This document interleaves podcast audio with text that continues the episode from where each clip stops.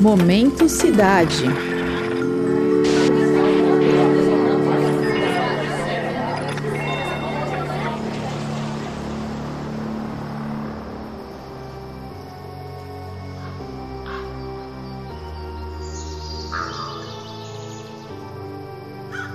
Muita gente evita o assunto. E para a maioria de nós, isso é bem compreensível, mas a verdade é que, cedo ou tarde, a morte chega para todos.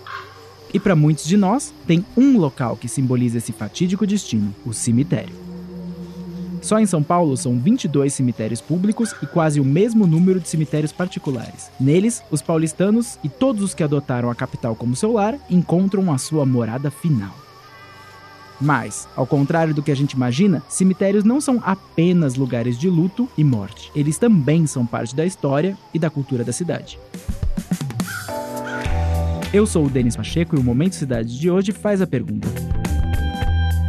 Como a cultura de São Paulo também inclui seus cemitérios? No episódio de hoje, a repórter Gabriele Cog entrevista o sociólogo e pesquisador Luiz Vicente Giacomo, autor da tese de doutorado O Lugar dos Mortos e a Presença dos Vivos, Cultura Profana e Entretenimento em Cemitérios Paulistanos, orientada pelo professor José Reginaldo Prandi e defendida na Faculdade de Filosofia, Letras e Ciências Humanas da USP. E aí, Gabi? Oi, Denis e ouvintes. A pesquisa do Luiz começou quando ele trabalhava no serviço funerário entre o período do mestrado e doutorado. Durante esse tempo, ele notou mudanças no uso dos cemitérios, e algumas delas envolveram eventos com grande adesão do público. Você não ouviu errado. É isso mesmo. Eventos como projeções de cinema, passeios de bicicleta, trilhas e shows. As pessoas, elas estão frequentando os cemitérios para se divertir, para relaxar, pensando em bem-estar, saúde, lazer, cultura. E eu falei, ah, eu acho que eu vou tomar isso como objeto, quero entender melhor como que isso está acontecendo. E aí foi assim que eu comecei a minha pesquisa. Esses eventos começam a acontecer no momento em que o Plano Diretor de São Paulo, em 2014, mudou a especificação dos terrenos de cemitérios, que antes eram zonas de interesse especial, para parques e áreas verdes. Sobre isso, o Luiz dá mais detalhes. Então, o plano diretor vem ali, nasce ali no legislativo, vai passar pelo executivo. Estavam colocando o cemitério como local público. Os moradores estavam argumentando que não era um local religioso. O judiciário estava dizendo sim, é religioso. Essa mudança social e cultural da função dos cemitérios faz parte da secularização, que é um processo em que objetos, pessoas, crenças e instituições deixam de fazer parte do domínio religioso e passam a fazer parte do mundo leigo esse movimento ele foi acidentado por causa muito em função desses níveis de secularização que, que é a minha aposta, né? Do ponto de vista mais macro essa questão estava sendo colocada, estava sendo discutida do ponto de vista individual, ainda tinha pessoas que falavam não, ali é meu, minha mãezinha que está descansando, ali é o corpo uh, da minha filhinha que está enterrado, eu não quero nada disso acontecendo, não quero ninguém passando, fumando cigarro, não podia tomar cerveja, não podia consumir bebida alcoólica, né? Mas não quero ninguém ouvindo som alto pisando essas coisas aqui do lado onde minha filha está enterrada. Então foram essas as estratégias. Basicamente, análise de dispositivos legais, burocráticos, entrevistas. A metodologia da pesquisa do Luiz foi baseada em um trabalho etnográfico com várias entrevistas com artistas e pessoas que frequentavam e administravam os cemitérios. O estudo também contou com análise de documentos da administração pública. Tudo isso fez ele chegar a uma conclusão. Em certos setores economicamente dominantes na cidade, você começa a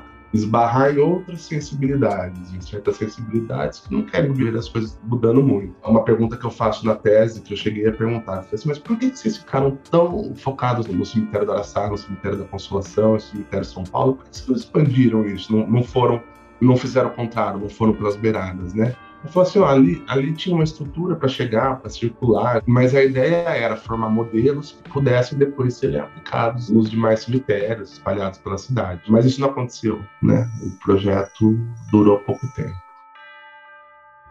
Como o Denis mencionou, são 22 cemitérios públicos em São Paulo e, é claro, muitos particulares. Os mais antigos têm túmulos, mausoléus e estátuas imponentes, além de obras de arte de artistas renomados. Não por acaso, o processo de formação de São Paulo e de políticas sanitárias, com a chegada de imigrantes e a presença de elites, se reflete nos cemitérios. Em paralelo, o crescimento desigual que caracteriza a capital se revela também na distribuição dos mortos na geografia da cidade. O Luiz explica melhor. Então, você tem uma visão de um cemitério, por exemplo, da Consolação, que todo mundo olha, nossa, um museu, a céu aberto, obras de arte, realmente tem tudo isso. Tem toda uma questão da elite enterrada ali, mas na verdade a dinâmica das mortes, o entra e sai de corpos, as flutuações que acontecem, por exemplo, em função da pandemia, quem vai absorver são os cemitérios da periferia, quem vai absorver são ali as pessoas que estão, digamos, os despossuídos da morte. Até depois de mortos, os pobres, os periféricos, eles continuam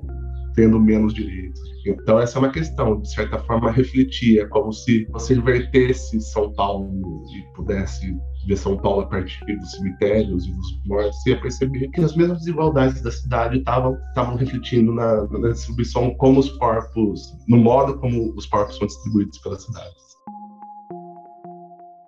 Para encerrar, na opinião do Luiz, são Paulo evoluiu bastante no aproveitamento dos cemitérios como espaços verdes e áreas de lazer, mas a pandemia da Covid-19 afetou essa transformação. Por isso, para a gente repensar os nossos cemitérios, muitas mudanças ainda precisam e devem acontecer. De repente, a pandemia colocou o cemitério como aquela coisa, era só foto de cemitério, era, era cova e era um, um local que ou você tinha muito medo ou você tinha muito receio, porque você sabia que estava morrendo muita gente, não estava dando ponto vai demorar um pouco para essa lembrança do cemitério sair da nossa mente, sem a gente lembrar de alguém que a gente perdeu, alguma pessoa querida, alguma algum fato triste dessa, época tão desgraçada que a gente viveu. Mas tem muita cultura em cemitério. É maravilhoso, é, é um mundo, é um universo mesmo, é um universo que a gente tem à nossa disposição ali.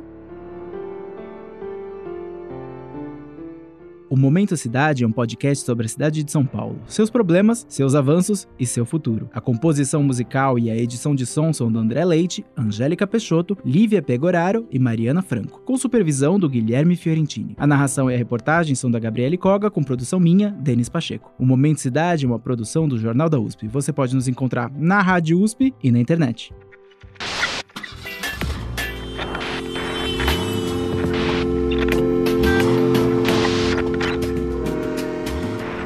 Momento Cidade.